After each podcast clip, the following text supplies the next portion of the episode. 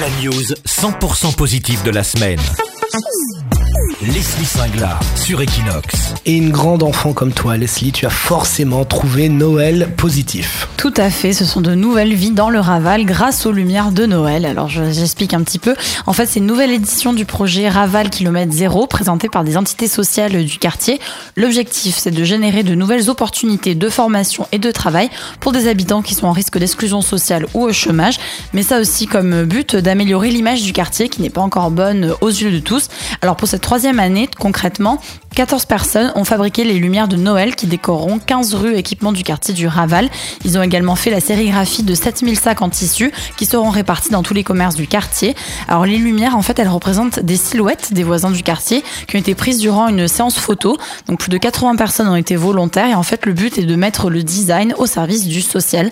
Donc l'inauguration officielle de ces lumières sera le 25 novembre prochain lors d'une fête place de la Gardounia dans le Raval à ne pas manquer pour voir le résultat de cette belle initiative. Non plus, c'est l'inauguration de toutes les lumières de Noël de la ville de Barcelone qui aura lieu jeudi prochain. Ça sera en direct Facebook sur Equinox Radio avec toi-même, Leslie. Tout à fait. Voilà, toi qui vas jeudi présenter le 23, direct. euh, c'est ça. Il y aura une, un spectacle d'inauguration qui commencera. Donc, je serai en direct pour vous euh, expliquer un petit peu euh, ce qui se passe, qu'on regarde ça tous ensemble. Un moment féerique. Magique. La news 100% positive de la semaine.